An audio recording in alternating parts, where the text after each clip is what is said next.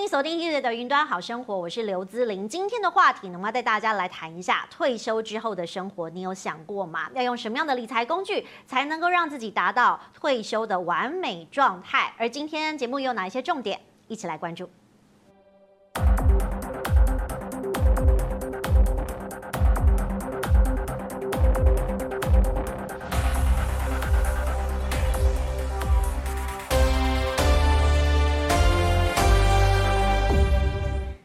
年中呢，很多人都在关注这个金融商品的买卖。那当然，今天我们要谈的是退休。也许很多的观众朋友觉得说自己还年轻，但事实上，退休的规划趁早开始，我们就可以做一个很完善的未来生活计划。那今天呢，节目非常荣幸能够请到两位重量级的来宾，跟大家一起来分享。首先，第一位呢要介绍的是呢，过去喊出台股未来会上两万点，同时最近呢也非常乐于呢宣导正确的退休理财规划。的投信投顾公会理事长张喜，嗯、大家好，我是张喜。另外一位呢，是我们哎四十岁就开始财富自由，那事实上大家也对他非常熟悉。那从年轻的时候就开始为自己的退休做未来生活的规划的财经专家卢艳丽。主持人好，李长好，大家好。好，今天我们要来谈退休的规划的问题哈。我们先从几个数字来让大家了解到，其实退休虽然对于我们想象的这个年龄数字可能是在五六十岁，但事实上有很多的年轻人已经开始进场做准备了。我们根据呢大家统计的退休年龄哈，这是雅虎奇摩二零二一的退休理财白皮书。其实当时大家呢其实预想的是平均年龄。六十点三岁，但是大家还是有一些人比较先进啊，他们觉得四十九岁以前其实应该就要规划好。那六十到六十五岁呢，占的比例比较高，是三成六；五十到五十九是三成一。那或许也有人说，那我要几岁开始做理财的退休规划呢？其实开始的准备年龄，大家会发现说。越来越早了。其实过去我们在节目当中也有发现，很多人呢在十几岁、二十岁就开始进入投资领域。其实退休的规划也是另外的一种投资。那你会发现说，其实三十岁有很多的上班族，他们开始应用商品的规划，让自己未来的生活比较不会这么辛苦。所以呢，开始准备呢，三十九岁以前高达了三成一哈，四十到四十九也有一成六，五十到五十九，当然大家是年纪到了，所以不得不赶快关注一下呢，自己还有哪一些。这个投资退休金的规划，六十到六十五有一成七。那当然，如果比较晚之后，六十六岁以后是百分之九。大家会觉得说，哇，其实，在人生的规划当中，越来越多人在年轻的时候就有所谓投资理财的概念。那一开始我们要请教的是理事长，李尚本人当然是一个指标性的人物啦。但是就您个人来说，您是几岁开始有退休金规划的想法？嗯，大概踏入这个基金行业就开始有这个想法，所以是您很年轻的时候。对对对。嗯，那当初为什么会呃接触到比一般人更早的讯息呢？嗯，因为我们做基金知道定时定额是一个很好的方法。嗯。那我们不止自己做，还帮小孩子做，所以我想这个及早投资是最好的方式。对。所以及早投资的时候，您接触的商品大概是有哪一些标的？当时一开始就是台股基金。嗯。因为我们我们对台股比较熟，然后。呃，就是以台股基因为主，包括小孩子也是一样。所以你的比重会怎么分配？初期就是先从台股基金，然后再慢慢到其他类型的基金这样。嗯，所以一开始呃，以分配的话，呃，收入的比重啦，应该说哎、三四成啊，或者是五六成啊这样子。其实大概有两三成，但是后来薪资越来越高嘛，就是、嗯、对，大家都知道，我大家都一样，至少先至少先从呃。一两万开始这样哦？你觉得是一两万开始？嗯、所以其实一两万开始，我相信对很多年轻人来说，可能相对来说会有点辛苦，嗯、但没有关系，我们后来可以再。但小孩子从五千开始哦，小孩子从五千，你是先爸爸帮他出，帮他们存，对，帮他们这么小，从五岁开始存，五岁开始存，哇，所以其实当理事长的爸爸，就是理事长的爸爸是很好啊，对不对？所以他们现在那个已经都二十六七、二十五六岁，基本上都有不错的。嗯，收入，所以要去读书什么都有钱哦，所以是爸爸先帮他准备，自己也相对来说比较轻松，我就就不用再准备。是是是，燕丽姐呢？燕丽姐大概是几岁开始有这个规划退休的想法？呃，跟理事长蛮像的，因为呢，我的情况比较特殊，是我没有生小孩。所以呢，打从呃一毕业踏入社会之后呢，我就一个人生目标，要赚大钱。好的，所以所有的投资理财商品，我大家多多少少都会接触啊，股票、基金、不动产等等。那呃，以我目前的一些最新的呃资产的配置的状况，也跟大家分享一下哦，就是包括我这个手板里头有提到的，像是呢，呃，我自己有房地产那。请注意我的用词，我自己，而不是我跟我老公哈。好，我自己呢有帮，大家分得很清楚。对，现在这种新闻的热度很高。对，我自己有两间嘛，一间自住，然后一间收租。我觉得比较特别的是呢。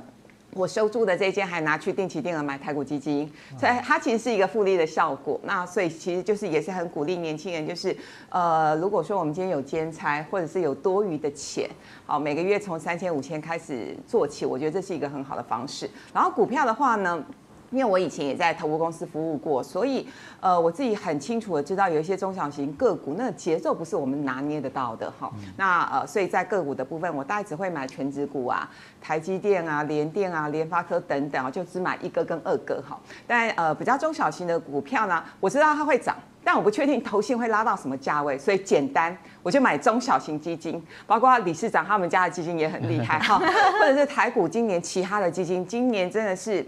台股基金大获全胜，我们今年普遍呃台股基金的绩效大概是三十六到三十八趴左右。那零零五零大盘十八趴到二十趴嘛，那台股基金今年的绩效是全世界 number one，勇勇勇冠的呃全世界哦。所以我想台股基金真的很棒哈。这样接下来就说，呃基金的部分的话，我是台股跟美股基金是主力的部队，然后呃每一年会按照当年的趋势做一些配置。像我今年买的比较多的是 REITs。因为呃，今年有通膨的问题，那看起来明年的通膨有机会是在四五月份有一些缓解。不过我想呢，瑞子带到今年年底到明年第一季都是安全了哈。那其他部分 ETF 也有做一些布局，所以我想每个人对于呃一些。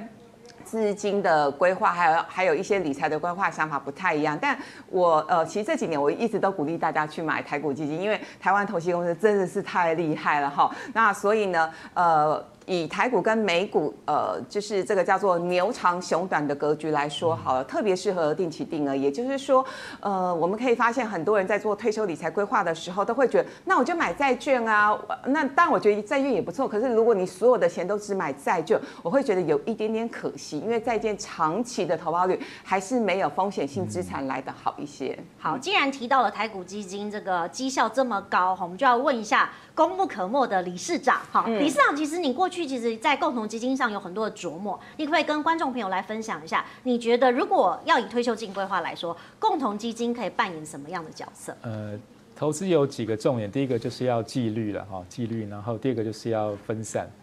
分散，然后再就是要耐心，要时间。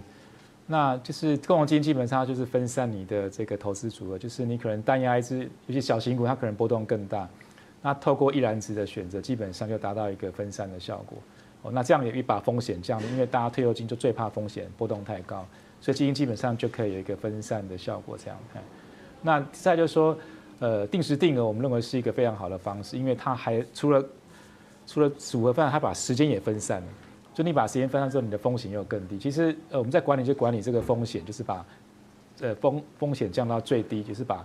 波动降到最小，就利用的呃基金来分散持股，然后利用时间来分散你的时的的呃时间的风风险，基本上这样就是一个很好的办法。那只要有一个纪律的话，基本上这样就需要时间跟耐心的等候，就会创造很好的收益。李尚，你讲的纪律是怎么去定义它？譬如说定时定定额就是纪律，就我不管高低都买，然后到一个点就把它停利掉，这样就叫纪律。因为有有时候市场就是涨的时候追，跌的时候怕，嗯，是相反的，尤其是跌的时候更要买多一点，可是大家跌的时候就不敢买。包括像零八年的金融海啸，包括去年的 COVID 的时候，很好的点大家不敢买，那涨的时候就拼命去追，所以就说你也不要管涨，就是纪律的去买，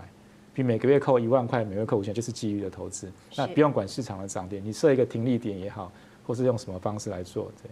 其实定期定额，我相信燕丽姐有很深的感触哈。过去也分享了很多这样的操作模式。你自己在定期定额，你会每个月花多少钱？那你花了多长的时间来进行这样的投资规划？哎，坦白说，其实我年轻的时候我都是做单笔，那我定期定额大概是这四年才做的哈。为什么？因为呢，呃，我印象很深刻一件事情，就是呢，有一年我去呃有台露营的时候，那时候我非常看好菲律宾市场，我就跟大家说，哎，我单笔买了菲律宾基金。那因为菲律宾波动很大，那经过两年之后呢，我就跟那个电视台的工作人员说，哎，我菲律宾基金卖掉，你们应该是定期定额吧？他们说对，我一听天啊。我比较早买的，我的绩效跟他们差不多哎，因为他们就定期定额嘛。当跌下来的时候，就像理事长刚刚讲到的哦，跌下来的时候他们有去扣款，所以他们买到更多的单位数，而且呢，就是呃这样累长期累积，他的绩效绝对不会输单笔。所以后来才发现说，我那么认真，我的进场的时间点比你们早，结果呢，我告诉你们要买的，反而呢到最后我们的绩效其实是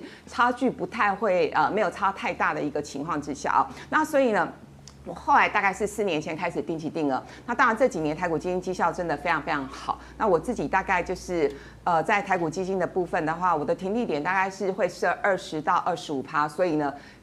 说真的，听力很多次哈。那当然我呃台股基金的部分有定期定额，也有单笔。那单笔的部分还是要看一下大盘的趋势。那我觉得比较有意思的是说，其实这几年因为台股基金绩效真的很好，所以呢很多年轻人他们会在呃台股基金上面会不知道要怎么挑。那我跟大家分享另外一个心法，我觉得也蛮有意思。其实台股基金现在有品牌化的一个迹象，就是呢，其实前几大就是大幅成长。那我觉得因为呢这个前几大投信公司，呃，他们的银弹多，资金多，所以呢，他们在创造创造绩效的部分呢，我觉得他们会有更大的一些功力啦。嗯，所以艳丽姐，你从以前到现在，你自己存的这个金额大概是多少？你觉得多少才可以？我我我，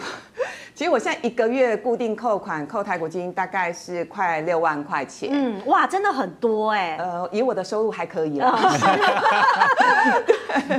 那呃，如果说其他的年轻人或者是像。像我姐姐或者是我一些亲戚的话，我也是逼他们去扣台股基金，因为呢，我发现他们买股票不是说股票不好，而是呢，通常我跟他们说，哎，有些呃股票可以去注意去 follow 的时候，他们不会立刻买，他们可能过了一个礼拜或者是半个月才去买，那几乎都是买在相对高点，错过最好的时机，然后套牢的时候又来骂我，嗯、所以呢，我觉得，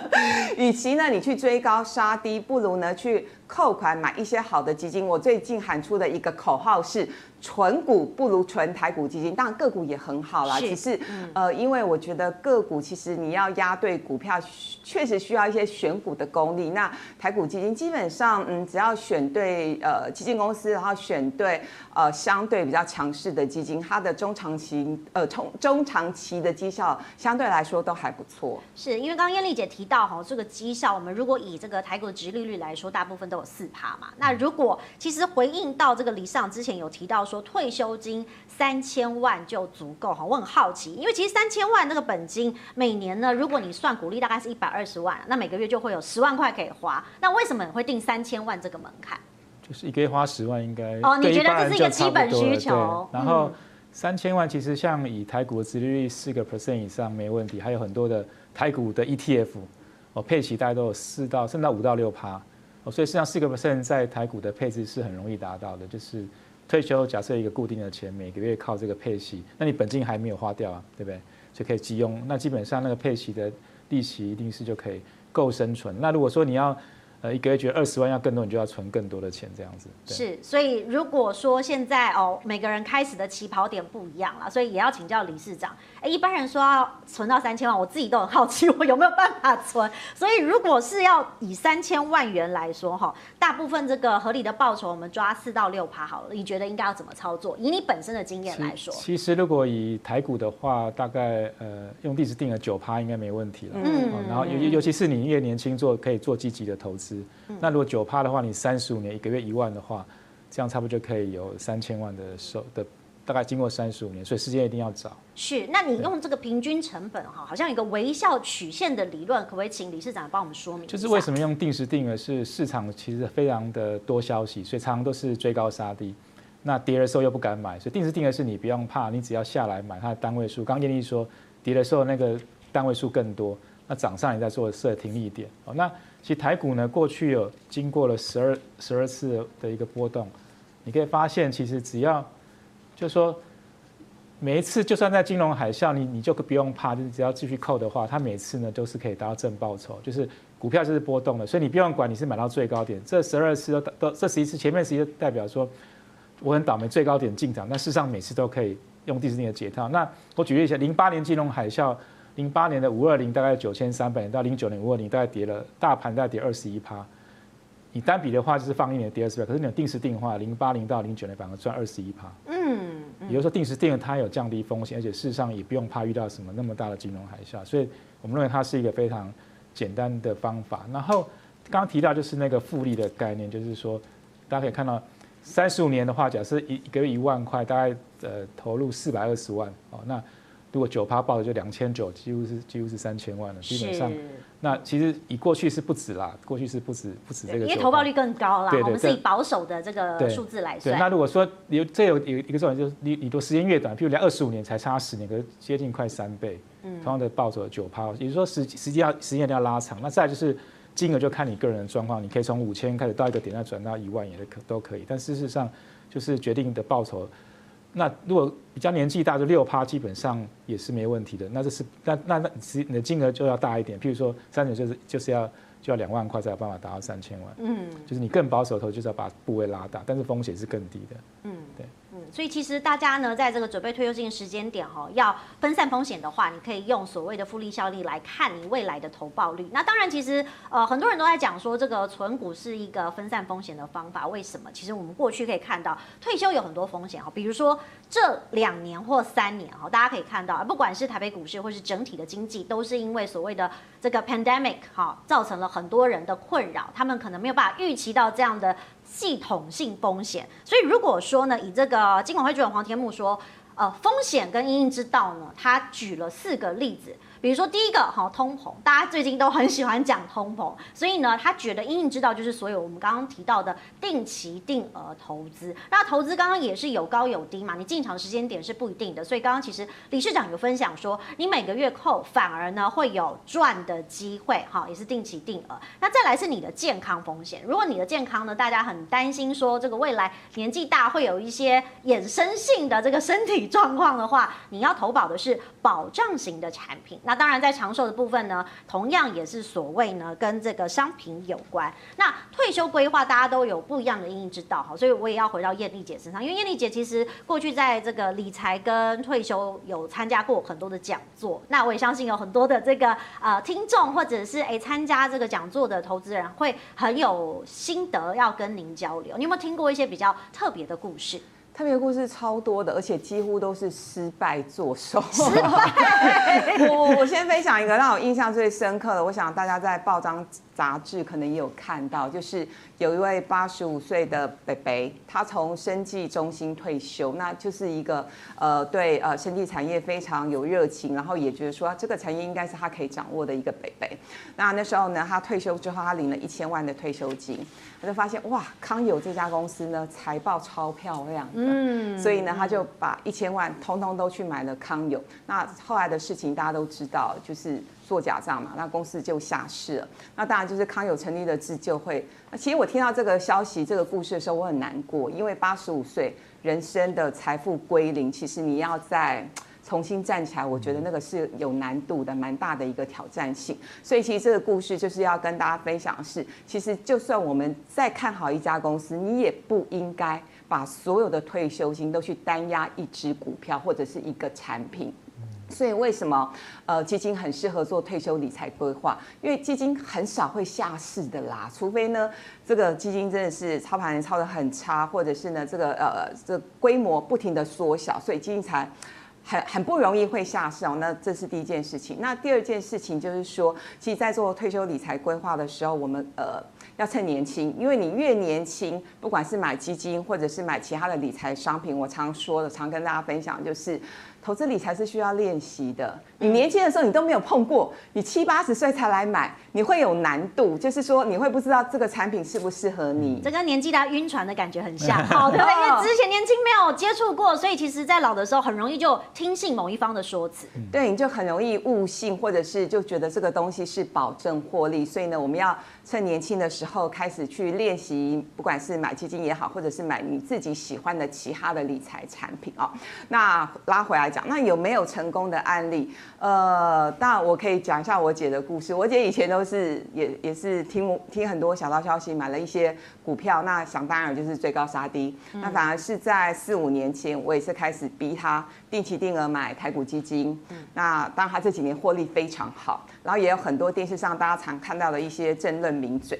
他们也常要我推荐股票，好有压力。明明不就是来录影吗？为什么要背负那么大的压力呢？所以后来我通通就跟他们说，你们就买台股基金。嗯、那当然这四五年下来，大家的收获都很好，也都觉得蛮开心的哦。也就是，其实我觉得在做退休理财规划的时候，呃，一方面呢，我们希望有获利，然后另外一方面，你不能影响到你的生活品质。现在很多年轻人很喜欢买美股，可是呢，美股只要一个大震荡，一个大修正，它几乎都失眠，不然呢，就是影响到隔天上班的心情。我周围好多的同事都有类似的状况。那我觉得买基金就是呢。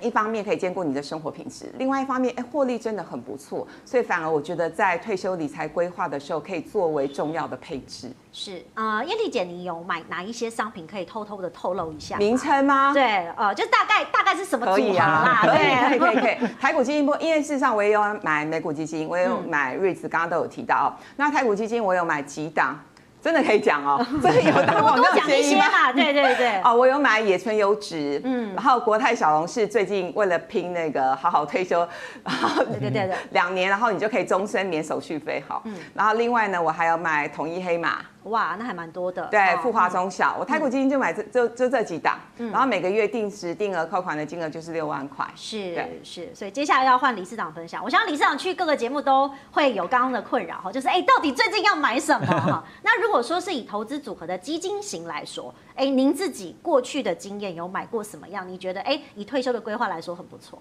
其其实还是台股基金，我发现报酬最好。那有一阵中国基金很好，但中国波动很大。嗯。所以后来还是以重压台股基金为主。嗯，那我曾经买过原物料的基金，后来发现就是定时定额的报酬比较差，因为它波动真的太大，所以后来发现原物料不太适合。所以我觉得台股基金是蛮适合的。嗯，嗯，那你过去其实因为我听说你好像很早就加入所谓退休平台的行列哈，你过去是什么时候来买这些商品，然后你怎么来操作？哦、对，先从那个基富通的案子，基本上这个是呃。报酬率就是大概，嗯，我是投投资国泰的，我是积极型的，是是是，所以那两年就是二十趴这样子，然后我还有投群益的积极型的，嗯，也大概就是十五趴这样子，所以基本上。那个报酬都很高，这才两年而已。嗯，对，两年就二十趴。其实观众朋友还有很多比较资深的投资人哦，都会觉得哎，很好奇说哇，这么稳健的绩效，那如果他们也想要加入的话，哈，哎，这个到底是切入点要从什么时间开始，然后要怎么来操作？这个这个好想退已经结束了，是。对呀，那没有办法参加理事长的这个专案。对，但是现在一个好好退休平台也是类似的，就是但是而且标的更多，有四十档基金，就是比之前大概九档还要更多的选择。那其实它的流程跟之前一样，就是透过专家严选出符合退休的基金，然后透过一个资产配置的概念。那其实风险真的是蛮低的。嗯。而且事实上，我们在这两年也经过像去年的 COVID-19 的状况，哦，所以其实是是非常好的。那。对，其实刚刚呃，李市长有讲了，其实理事长是代言人，所以我们今天请理事长特别来到节目现场。理事长在这边嘛，然后我也觉得很有趣，我们请唐凤的政委哈。其实大家呃，对于这个投资理财近年来说，很多人都是觉得我不要上班，我要开始就是进行一些商品型的规划，或是过我自己想要的生活。所以在这个好好退休的准备平台上线的同时，哎，有理事长的代言，大家相对比较安心哈。因为这个投资组合，您是经过什么样的标准去筛选，让大家觉得？觉得说，其实我买这个商品是可以放心。其实它有分呃，就是积极、稳健、保守、股票、债券。那基本上它要抗控抗靠呃控制它的波动度，就说就是投资最怕波动太大，所以基本上它在波动都有一定的控管里面，所以它挑出呃大概四十档比较好的基金，然后这四档大家可以去里面去挑选。对，所以四十档大家目前其实呃在挑选的同时，我要怎么去申购？因为如果说呃我们刚刚像艳丽姐她说买四到五档嘛，那你本身过去也是可能有一些呃选择，你会去怎么搭配你的组合？这个还是跟你的年纪有关，年轻人就尽量投一些积极型的股票型的的标的。那呃年纪越到中年人，就是开始放一些保守型的搭配这样子。所以就是说每个人他有自己的不同的一个配置。那越年轻的原则就是。越越就是越多股票，那另外，国泰这个所谓的目标日期是更简单的，就是你把退休的时候列出来，其实很简单。那虽然我其实没有那么年轻，但是我还是投积极型，因为我认为这年这几年市场还不错，所以我投资那个所谓二呃，它记就是二零二零四九，就是比较远的。嗯，对，其其实目标的日期目前是国外比较常用的方式，因为很多人不会选，就是知道。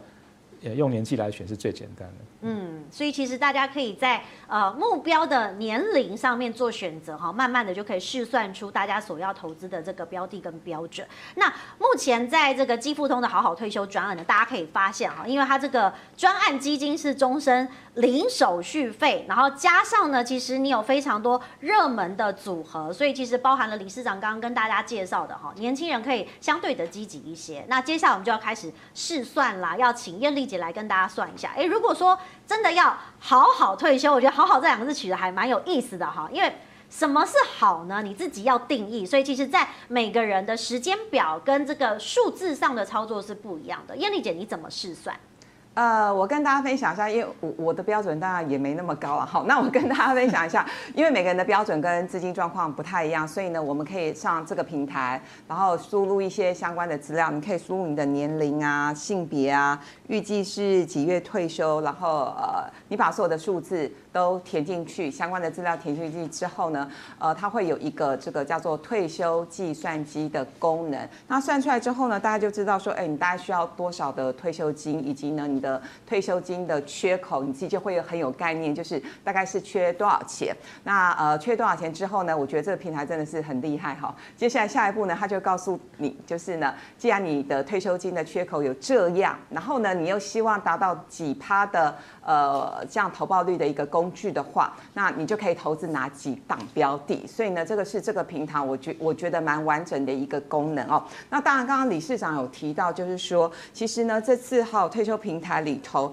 有四十档基金是呃经过专家严选，然后非常适合作为退休理财规划的标的。因为其实呃坦白说，基金真的很多，但是有些的。呃，标的它是波动度太大，那有些市场是我觉得没有那么那么的适合，比如说像李市长刚刚提到，像中国市场，我其实自己的心得是，我觉得中国市场它就是跟台股完全不一样，是台股是牛长熊短，然后中国市场是它可能呢。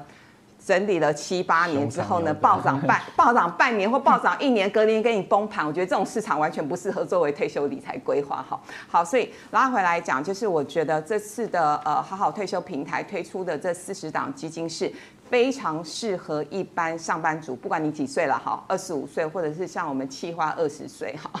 或者是你现在是。已经四五十岁，哈，我觉得不管任何的年龄，都可以去思考一下你自己的退休配置上面可以怎么样去利用基金。那详细来帮大家分享一下哦，呃，这次的这呃分类哦，基期型的基金有九档。大部分都是股票型基金，而且呢都是呃全球型的股票型的一个基金哈，所以就是很适合。如果你真的不知道怎么选，你不知道台股好或者是美股好，那你就选个全球的股票型基金，我觉得蛮棒的哈。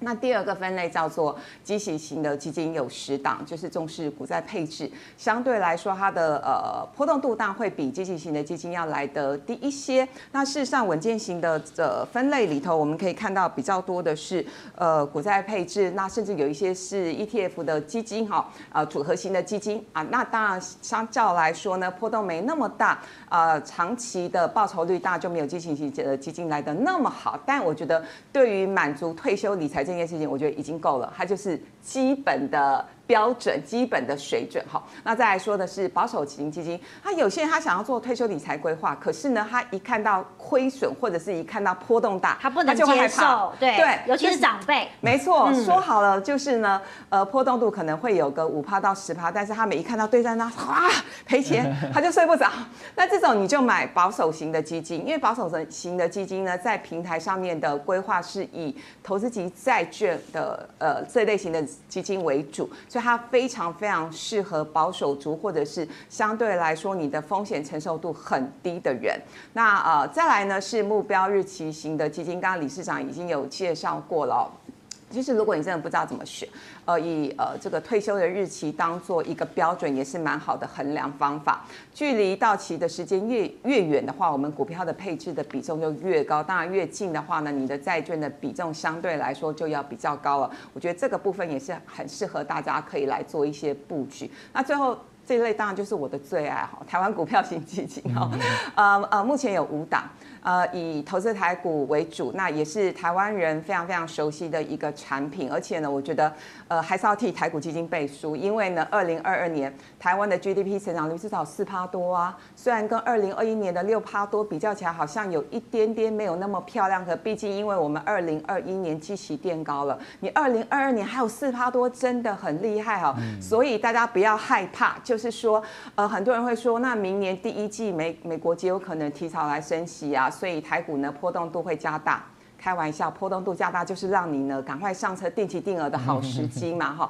所以呢，历经了第一季或上半年的波动度加大之后，下半年我觉得有一波，就算有一波小小的修正，下半年我觉得都是非常好的长线的布局时间点哦。所以呃，如果不知道怎么样去拿捏进场时间点，我觉得定期定额还是最好的方式。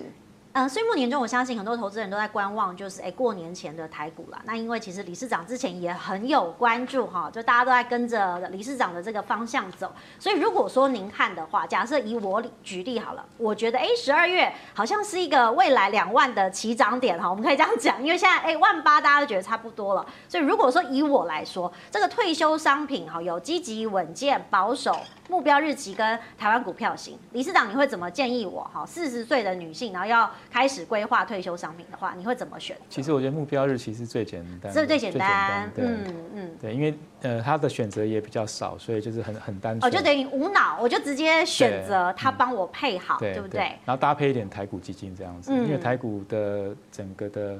结构改变了，所以基本上目标日期搭配台股，我觉得是一个很好配置的方法。嗯，那还有另外一个问题就是说，哎，其实不管买什么基金哈，因为我知道有很多婆婆妈妈或是投资人，他很在意这个赎回的日期啦。我什么时候可以领回？那万一我有急用的时候该怎么办呢？那如果像我们买这个好好退休，我们或者是您之前讲的好想退哈，如果还有遇到一些这个资金的这些调度的时候，哎，我会有什么样的操作方式？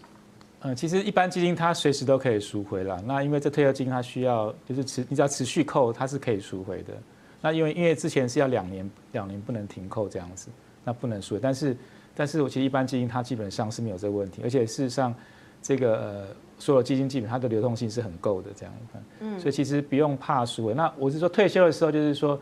一般来讲你到期后的时候你怎么去做？就是一次买回，就是说我我认为。因为前面还是靠一些累积，那我到退休年纪，我可能要保守一点，我可能就是做一些纯股型的，可能就是买一些高配息的，譬如说殖利率高的 ETF 或者个股配息高的，那就是一次买回再来做投资。退休后绝对不能就放在银行，因为银行报酬现在两年之内不到一个 percent，所以就假设你这个退休金到期之后呢，我就是可以全部的把它赎回了。但赎回你还是要做配置，或者是呃，那还是要买一些高配息的股票、基金或者 ETF，或者是我部分买回。部分买，我先分别分阶段买，先买一部分下来，然后继续其他的基金继续保留，让它继续做操作。然后买这部分也是做一些高配息的配置，或者就是分或另外就是分时段买回。也就是说，退休后的管理就是还是很重要，因为大家不要认为退休后领到这笔钱之后，就像很多人领一笔退休金，他之后怎么管，还是要持续投资。那投资可以刚刚提到就是可以用买股票型基金。也可以用这个高配息的股票，或者是高配息 ETF 都可以这样子。嗯，其实这个话题，我觉得之前在这个奥运，好，他们得到奖金国光奖金的时候就有讨论过，到底是要一次领回还是月领会比较划算？那其实目前理事长你自己会觉得说，在资金的配置上，还是钱滚钱会比较容易，不要一次全部回来。对，就算领回来，你还是要做配出去，就是一次领回的方式，还是要去买一些定呃，就是股票型的基呃一呃配息型的 ETF，或者是。高配息的股票，嗯，那因为观众朋友可能对于比例上面可能拿捏没有这么精准哈，不像您这个对数字很有概念，有没有办法给大家一个比较诶、欸、明确，或者是说诶、欸、大的方向，说大概比如说四成哈，你拿回来然后再继续投放，那六成的钱可以放在身边，可以这样说吗？呃，我是觉得说，如果可以继续由专家帮你操作是最简单。哦，所以其实专家很重要。对，就是说，因为自己操作还是要选标的还是麻烦。那如果说有人。对市场比较了解，他可以自己了解市场，就是拿回来自己来做配置。如果说你都不懂，就继续留在那边，有专家帮你操作是更对。所以有专家当靠山是最好的。嗯、那燕丽姐，其实我们呃看了这么多大家对于配置的内容，我们可不可以讲一下说，说其实，在退休理财规划的时候，有哪一些的原则是观众朋友呢一定要注意的？我觉得第一个原则当然就是我们要赢在起跑点上。什么意思？就是呢，呃，我们要找到一个平台，而且这个平台是呃它的。手续费或者是其他的作业成本是让我们觉得划算的，所以呢，以呃这次呢基富通的好好退休这次的平台来，这次的专案来看的话，大家可以发现，呃，所有的作业成本这样算下来呢，大概至少可以省个三到四趴。我举一个比较实际的例子来说好了，其实我之前是在银行下单，那下到后来就是我都会直接跟我的李专说，你给我的折扣实在是不优啦。那我的理专说 三折已经很优了，他说还要如果还要我还要再有更多的优惠，比如说要在两折或者是一折的话，一折是不太可能。他说如果要两折的话，他还要再写报告。那我就觉得为了一点点手续费，然后不停的跟银行打交道，让他不停的帮我写报告也不好意思。那刚好基富通有一些专案，而且是我觉得在手续费上面非常非常的优惠。那那我就把我呃大部分的钱，就是基金理财的钱，就移到了基富通呃这边来做一些呃这个下单哦跟进出。那我们可以透过这个字卡，大家可以发现，就是呢以手续费来说的话，一般的基金大概是三趴。那当然现在还是。各个基金公司或者是有一些平台都有一些专案，会有一些优惠。可是手续费零这件事情不是天天发生，天天都有的哦。那以好好退休来说的话，现在的手续费是零，我觉得光是交易成本上面你就可以赢在起跑点上。那其他的经理费等等哦，那呃相较之下呢，就是呢一般基金跟好好退休还是会有一些略有差异哦。所以整体来说，呃好好退休呢大概可以帮大家省下是三点二趴到四点二。趴这样的一个作业的一个成本，所以对投资人来说，我觉得是相当相当的划算。那同时也是要提醒大家几件事情，就是我们在做退休呃理财规划的时候，第一个时间点很重要。刚理事长已经提醒大家了，就是如果我们越早迈出理财的第一步，不管你的资金是只有三千块还是五千块，你越早那时间呢就是站在你这边。那同样是奇葩的话呢，你越早投资，你滚的就滚雪球哈，巴菲特的滚雪雪球的概念，你当然呢可以累积的财富是越多的。那同时呢，呃，在这个呃就是纪律好，呼应到刚刚理事长讲的纪律这件事情，其实呃特别是台股已经来到。一万八，那两万点我觉得也是有可能，但不是明天然后，那可能也不是下个礼拜，所以呢，很多投资人他会有一种呃。呃，就是要求跟期待，就是我今天买了基金，明天就要赚，下礼拜就要赚。那可是当市场一有波动，他看到对账单，哈，怎么不是立刻赚的时候，他就会有一股冲动，他想要去减码，或者是呢，他甚至觉得说，那我就不要继续扣款，终止扣款。那我觉得这些都是蛮可惜的一件事情，因为当股灾来临，或者是当股市修正的时候，你反而不要怕，你要开心，因为这个时候呢，是你逢低加码的好时机。所以纪律、时间都很重要。还有呢，刚刚也这个呼吁理事长刚刚讲的，就是说，呃，我们可以按照每一个人不同的风险承受度去选择你自己适合的基金。比如说，你问我要不要买那种就是债券配置比较大的基金，我可能就不会选选这个选项，因为我就觉得我很喜欢台股啊。而且大家不要忘记一个非常重要的核心的理念，就是波动越大的市场越适合定期定额。所以台股这边震来震去，震来震去，我。我都很开心啊，因为呢，越这样我的基金呢，越有可能买在我会加码在相对低点啊，所以大家记住我刚刚讲的那句话，波动越大越适合定期定额。所以呢，我们在做退休理财规划的时候，如果你是采取定期定额的方式，我会建议你台股的部位或者是股票型基金的部位，你可以放的比较多一点，因为呢，你这样长期下来，你累积财富的效果会比较好一些。是，其实，在理事长分享的过程当中，我们知道您过去参加了这个所谓的全民退休自主的投资实验专案，我很好奇说，诶，为什么会用实验专案来说？那为什么你又很倡导一定要自主退休？是因为看到很多的投资人过去因为没有这样的概念，所以遇到了什么样的困难？呃，其实就是因为目前的退休金都是由，就是希望我们要拉比那个所谓退休金可以自自提自选的部分，那那毕竟这个部分就是，呃劳动部还是由一一一篮子去操作，就是说呃所有人的投资都一样的，年轻人跟老人的配置都一样，所以我们希望说透过一个实验专业让大家知道说，其实基本上透过资产分散、定时定额是会赚钱的。那当时雇主也非常的力推，那就是做了两年的实验，那两年实验的结果呢也非常的好，我基本上就跟当初的预期都是差不多的，而且是更好。对嗯，所以其实，在自己参与的过程当中，你也鼓励投资人，就是说，哎，不要冒着这个生命的风险，自己选不熟悉的商品。对，对对，而且中间也经历所谓的 COVID-19 最严峻的时候，然后有我也发现这次基本上 COVID-19 大家停扣的已经比之前少很多。哎，对，以前我发现很多投资人是有大的风险，或系统性风险，或是国外发生什么事情，哎，他就不要扣钱了。对，对，像零八年基本上很多都停扣掉，可是这一次基本上大家不但没有停扣，有的人还可以加码。嗯，所以加码那个报酬更可观。你像那时候台股八千多点，加码就已经 double 了。所以就是说，其实，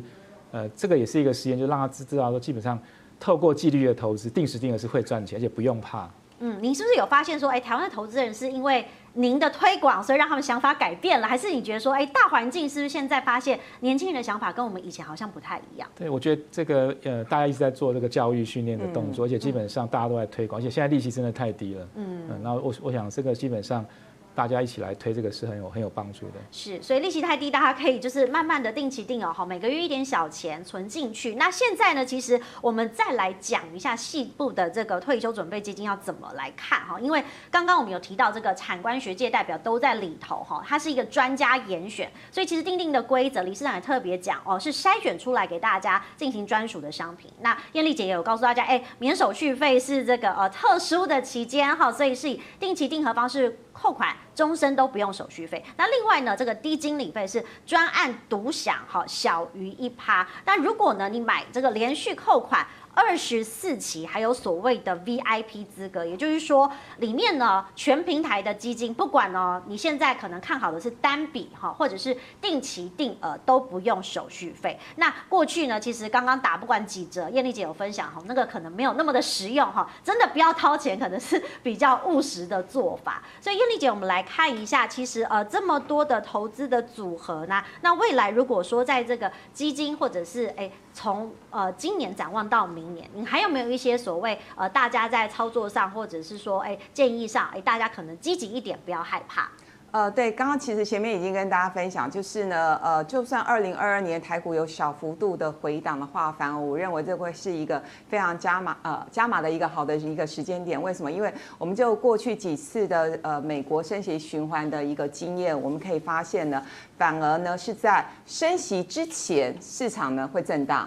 真正宣布升息之后呢，市场就开始往上走了，因为呢，这就是表示说，因为美国的经济真的好转了，然后全世界的经济也都好转了，而且呢，其实如果我们呃单单看上一次的话，升息之后呢，台股又走了好几年的多头，所以我我认为啦，我对台股非常有信心，就是呢，就算呃明年第一季略有小幅修正。啪啪啪啪啪，持续上去，我们还有好几年的多头的好光景，所以呢，呼吁大家现在就开户，明天就下单，定期定额不用怕。但我还是免不了要讲一句话，就是说，我们还是要衡量一下你每个月的收入是多少钱，然后总不能为了买基金，然后缩衣节食，每天吃泡面，这这也不对。您觉得占几分之几是最比较容易可以接受，或是大家可以负担的？呃，我觉得在你的薪水大概两成，应该是一般人可以负担的。当然，每个人的状况不太一样。对，有一些人还要缴房贷什么的。对，然后我也呼应一下刚刚理事长讲的，就是呃，其实我觉得最近的投资人变聪明了哈。呃，因为前几年大家非常喜欢买新兴市场，可是因为这次美国的升息循环即将要来展开，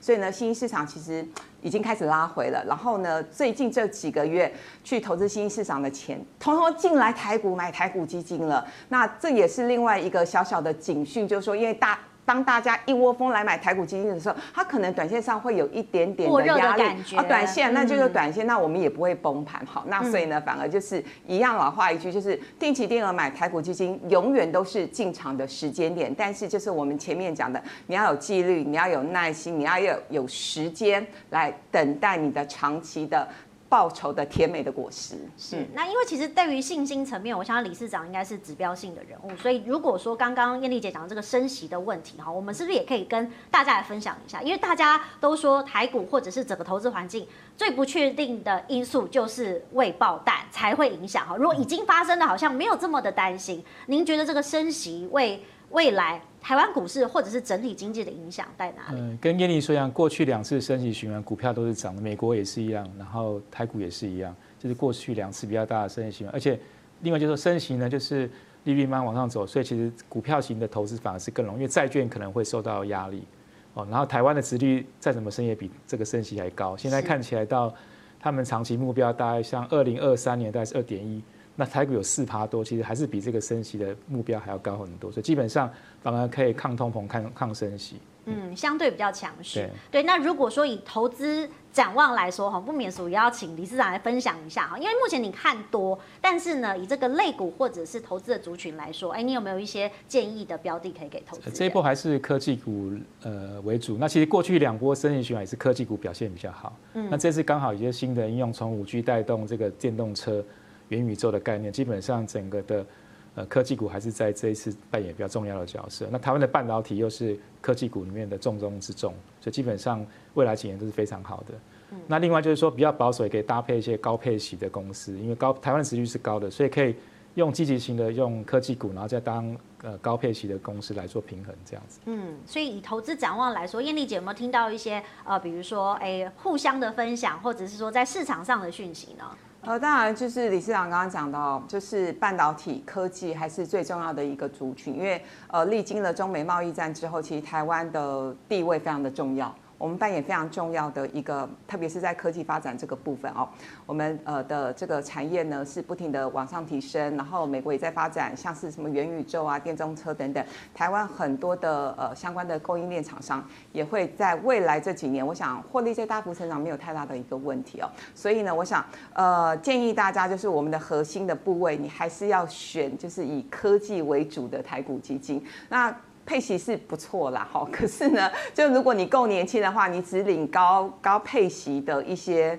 一些呃殖利率的话，我会觉得有点可惜。就是我们还是呢要对财富有点野心哈。那越年轻的人呢，我还是会越鼓励大家，我们要以科技型的基金为主。那有一些基金，比如说像。像理事长刚刚也有推荐一些呃高股息的基金，比较有意思的是，我注意到这一波高股息的基金，他们不是只买高股息股票了，他们也买了很多很彪悍的一些个股。所以其实我觉得，就是当大家在选高股息基金的时候，你可以看一下月报，你就知道说每一档。呃，名名称看起来都是高股息基金，对，因为它就是要吸引你购买啊。对，但其实呢，呃，以国泰来说，我知道国泰其实这一波操作呃高股息基金的个股里头有买有几档其实是蛮彪悍的，所以我觉得也不要被高股息这三个字给给给迷惑了哈。就是我们去看一下月报，知道一下投信公司跟基金经理他的操盘风格怎么样，然后是不是你认同的，是不是你喜欢的，你再做一些选择。嗯，所以理事长，你刚刚其实听到叶丽姐给你们的回馈嘛，有没有一些？我们自己